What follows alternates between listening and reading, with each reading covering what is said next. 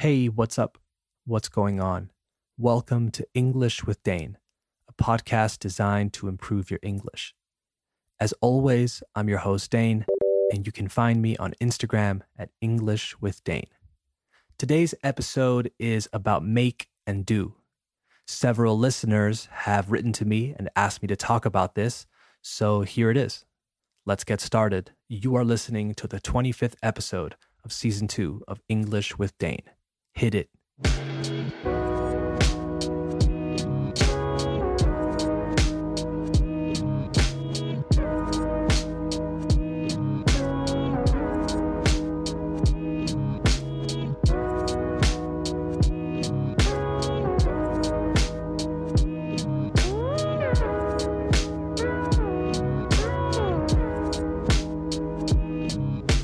Okay, we have officially started the show, so let's talk about make and do. This is a topic that every student I've ever had has struggled with at some point. It's tricky because in Spanish we have hacer for almost everything, and in English we have these two major groups like make and do, plus a lot of other more specific verbs. But today we're going to focus on some common collocations for make and do.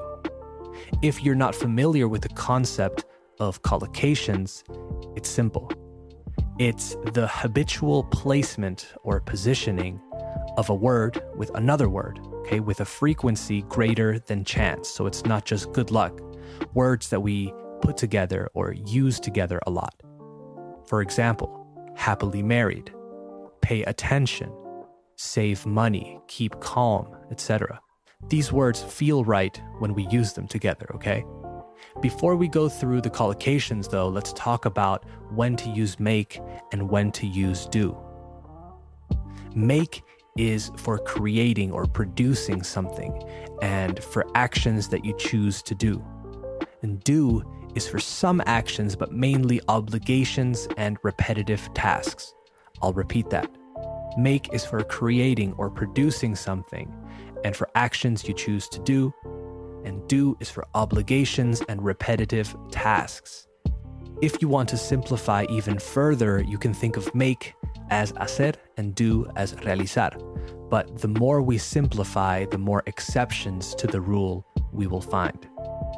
Let's take a look at a few examples of common collocations with make. Make food, as in let's make some food before we watch the movie. Make an effort, hacer un esfuerzo, and remember to pronounce the T at the end of effort. Make a mistake, cometer un error. You also make money.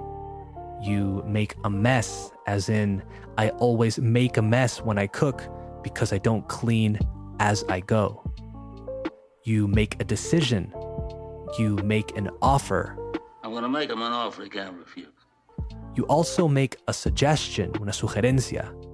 You make an excuse, pones una excusa. Make a comment, you make a profit, beneficio económico. Now, let's look at some examples of collocations with do. You do the dishes, sure. I'll cook, but you have to do the dishes. You do the shopping. I always listen to music when I do the shopping. You do a favor. We always ask people, hey, can you do me a favor? You do well. I wonder how her presentation went. I'm sure she did well. You do your hair. I should start getting ready because I still have to do my hair. You do a course. Hacer un curso. And remember, curso is course, not course. Remember that. You do exercise. You do your best. You also do business. Hacer negocios. You do your laundry right? To do laundry, hacer la colada. Laundry is spelled L A U N D R Y, laundry. You do your work, you do your homework, etc. I think what people find demoralizing or overwhelming when dealing with make and do is that you can understand and internalize the rule but still make mistakes. I think in this case, you just need the reps, the repetitions but you also just need to use your memory because there are a few instances that are unclear. You make your bed, for example. Even though you are not fabricando your bed, you're not nailing the pieces of wood together. You make a call as well, which doesn't make sense if you follow the rules, but that's a common collocation. People say, Excuse me, I need to make a call. To make room is a good one, to create space for something or someone. You could say, If we want a bigger television, we're going to have to move a few things to make room. Do has some interesting collocations too.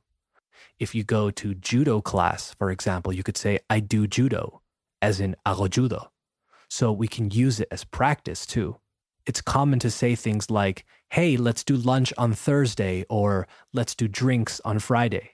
In this case, it's replacing the verb have, but it's also really replacing the verbs organize or set up because let's do drinks on Friday implies that you'll speak later to coordinate. So there are a bunch of ways of using make and do and it can be very frustrating if you try to learn them all at once. What I recommend doing in order to practice these is narrate what you are doing, narra lo que estás haciendo, or going to do for a few minutes a day.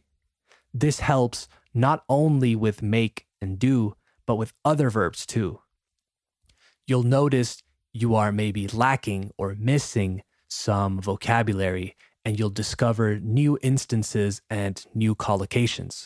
When you're gonna go cook, you can say to yourself or announce to whoever you're with, say, I'm going to make food.